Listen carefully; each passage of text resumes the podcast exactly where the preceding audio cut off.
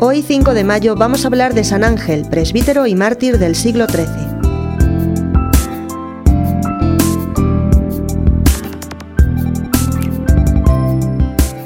La vida de este gran santo está entretejida de leyendas.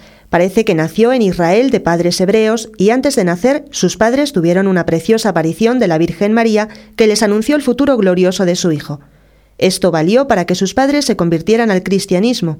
Abrazó la vida de los monjes del Carmelo siendo aún joven y se retiró cinco años al desierto de la cuarentena entregándose de lleno a la oración y la penitencia.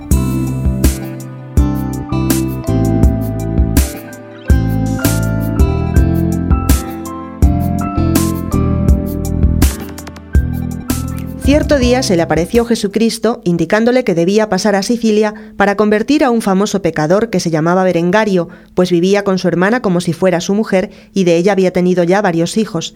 El 1 de abril de 1219 zarpó llevando consigo algunas reliquias que le había entregado el patriarca de Alejandría, llamado Atanasio, para que las llevara hasta Italia. Al llegar a Sicilia, su embarcación fue atacada por los sarracenos y fueron bárbaramente torturados por los asaltantes. El cielo vino en su ayuda, dejando caer un milagroso fuego que cegó a los maometanos. Poco después, por medio de las oraciones de Ángel, fueron curados y muchos de ellos se convirtieron a la fe cristiana.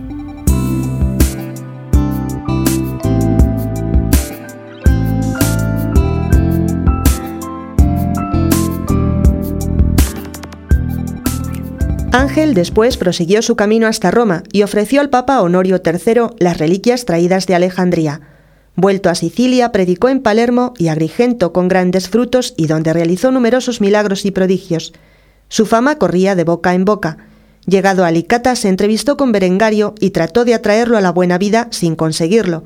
Después lo hizo con la hermana de este y ella lloró sus pecados y abandonó a su hermano.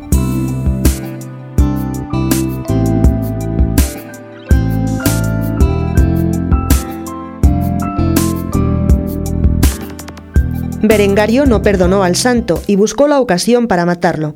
Por fin, un día, mientras predicaba Ángel a la multitud, Berengario se le acercó y le hirió mortalmente asestándole cinco estocadas. Antes de morir el santo pidió que perdonaran al asesino. Con frecuencia le pintan con una palma y tres coronas, como virgen, sacerdote y mártir. Fue en el siglo XIV cuando empezó su culto entre los carmelitas.